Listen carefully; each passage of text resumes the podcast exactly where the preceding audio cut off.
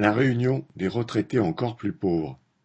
À La Réunion, la moitié des retraités perçoivent un montant brut de retraite inférieur à 850 euros par mois, chiffre INSEE 2016.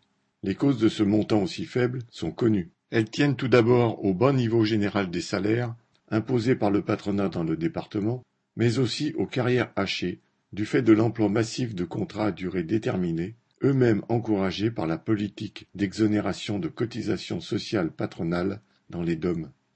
Ainsi, seuls 41% des travailleurs réunionnais, parvenus à l'âge de la retraite en 2016, avaient eu une carrière complète contre 62% des retraités en métropole, ne parvenant à valider que 32 années de travail en moyenne contre 38 en métropole.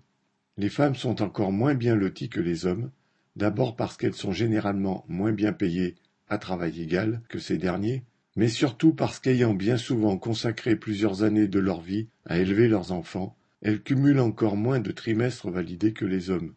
Elles sont obligées de travailler à un âge encore plus avancé, 65 ans ou plus pour un tiers d'entre elles, pour espérer percevoir une retraite un peu plus élevée.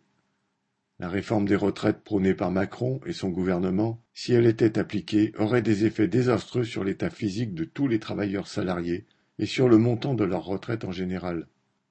À La Réunion, ces conséquences seraient démultipliées parce que le chômage frappe déjà un quart des personnes en âge de travailler et parce que les patrons n'embauchent quasiment plus à partir de cinquante ans. Reculer l'âge de la retraite dans un tel contexte économique signifierait que des dizaines de milliers de travailleurs âgés se retrouveraient sans emploi, aux minima sociaux pendant plusieurs années, avant de pouvoir prendre leur retraite qui, du fait des trimestres cotisés manquants, serait amputée d'autant.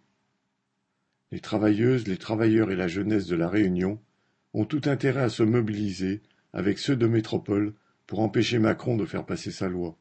Ils doivent exiger que leur travail soit payé à son juste prix et qu'il soit partagé par tous. Charlotte Dauphin